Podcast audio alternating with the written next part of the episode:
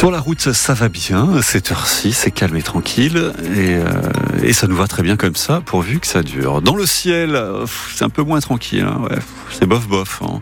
Pas mal de nuages au réveil un peu partout dans la région. Alors certes, certains vont disparaître, mais pas tous. Ce sera quand même plus lumineux hein, ensuite, euh, notamment euh, cet après-midi, euh, quasiment partout dans la région. Les températures 13 degrés à Marseille cet après-midi, ainsi qu'à Toulon, 11 à Aix-en-Provence. Et l'info, c'est avec Marion Bernard. Marion, la guerre en Ukraine a éclaté il y a deux ans, jour pour jour. Et l'agression par la Russie a rebattu les cartes de l'économie jusque chez nous. Les prix de l'énergie et des matières premières ont flambé, avec des conséquences très lourdes sur certaines professions. Les boulangers pâtissiers, en particulier, en souffrent encore. Certains résistent difficilement. Beaucoup ont mis la clé sous la porte. Daniel Salinck a cinq boulangeries à Marseille, à La Ciotat ou encore à Plan de Cuc. Et pourtant, Fabien Ledu, depuis deux ans, il ne sort pas la tête de l'eau. Oui, parce que la guerre en Ukraine l'a frappé ici.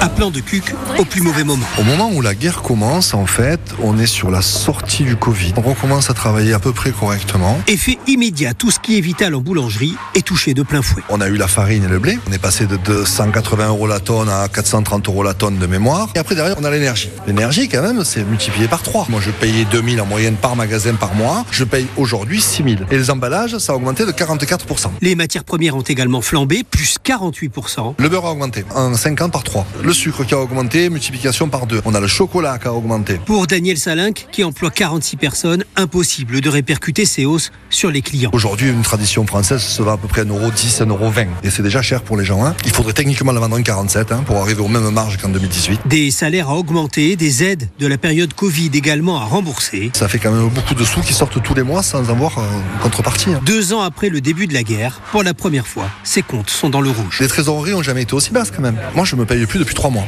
Voilà les mots de Daniel Salinck, président de la Chambre de l'artisanat des Bouches-du-Rhône, également patron de plusieurs boulangeries. Il était interrogé par Fabien Ledu. Et la galère économique entraîne l'explosion de la précarité. Mais heureusement, on peut compter sur la solidarité des Marseillais. L'association K7e, basée dans le 7e arrondissement, justement, organise des collectes solidaires comme aujourd'hui.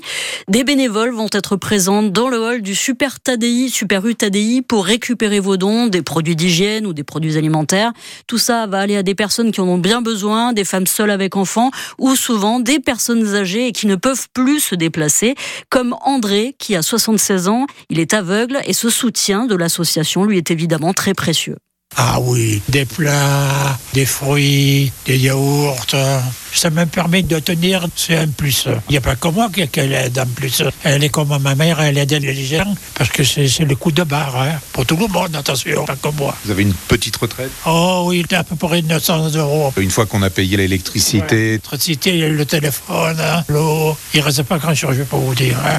Voilà, André aidé par l'association Cassettième, interrogé par Laurent Grolet, donc denrées alimentaires, biscuits, produits d'hygiène. Vous pouvez déposer tout ça dans les mains des bénévoles de l'association qui est installée euh, ce samedi à l'entrée du Super U TDI dans le 7e arrondissement de Marseille. Stéphane Ravier condamné à 3000 euros d'amende. Par le tribunal correctionnel de Marseille, plus un euro symbolique à verser à l'association SOS Méditerranée au titre du préjudice moral.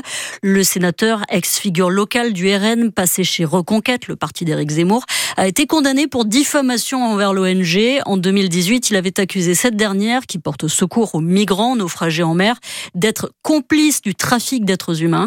Le tribunal a ainsi estimé que l'élu d'extrême droite avait, je cite, excédé les limites de la liberté d'expression. Préavis de grève sur le domaine skiable à Orsières-Merlette. Le personnel de la station et des remontées mécaniques se mobilise demain matin avec rassemblement dès 10 heures en bas des pistes. Les réclamations portent sur des négociations de salaire et les conditions de travail. Le salon de l'agriculture ouvre ses portes dans une heure. Et ce ne sera pas une promenade de santé pour le président de la République, attendu par les agriculteurs venus à Paris en colère. Certains d'entre eux ont même dormi sur place devant les hangars de la porte de Versailles. Ils s'apprêtent à accueillir donc Emmanuel Macron avec des cernes et une bonne dose de fermeté. Ça n'empêche pas certains de venir avec de l'espoir, comme Noé Martin, qui vient d'une famille d'éleveurs de la vallée d'Alos, dans les Alpes. Il a 16 ans et il participe aux Olympiades. C'est le concours du meilleur berger de France, avec huit épreuves qu'il a préparées sans relâche. J'ai beaucoup travaillé euh, moi personnellement de mon côté pour essayer de faire la meilleure euh, performance euh, possible. C'est beaucoup de connaissances et de pratique en répétant les, les gestes, etc. qu'on s'améliore. J'ai toujours euh, baigné là-dedans euh, en quelque sorte. J'ai mes études là-dedans aussi. Nous on est dans une région où il y a beaucoup de races rustiques. Là-haut, ça sera plutôt euh, des races bouchères, plus lourdes, plus difficiles à manipuler. Ça devrait aller. Et est-ce que c'est la première fois là que tu vas au salon de l'agriculture? Oui, j'y étais jamais allé avant. Je m'attends à comme quand on le voit à la télé, quoi.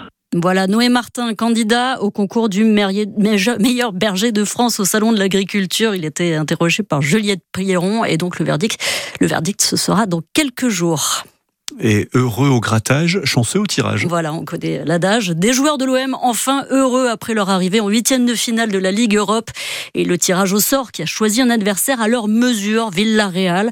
C'est un défi dans leur corde et un défi un peu particulier car l'entraîneur des Espagnols, Marcelino, a été aussi furtivement celui de l'OM. Il n'a pas laissé un souvenir impérissable, mais chez les supporters comme Vincent qui habite à Cassis, l'essentiel c'est surtout que l'OM a ses chances. C'est un bon tirage, ça reste quand même une, une très belle équipe, de grosses qualités, de gros joueurs.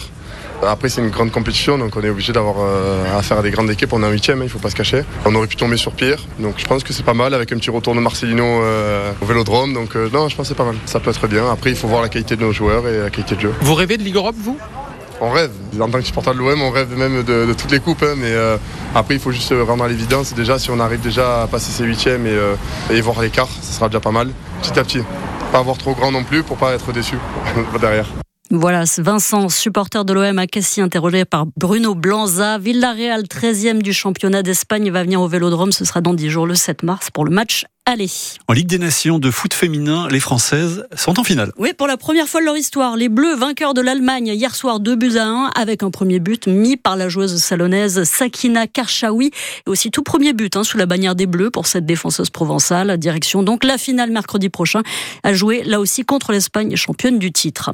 Puis il y a aussi le RCT à soutenir ce samedi, les rugbymen toulonnais qui jouent à Pau en top 14, victoire impérative pour le club qui a essuyé 8 défaites en 10 matchs.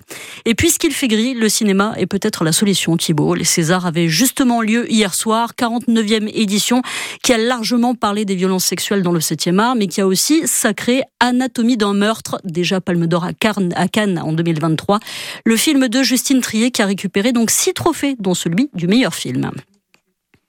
Ah oui, Anatomie d'une chute. Merci beaucoup, Juliette, qui nous corrige donc à la technique. Anatomie d'une chute.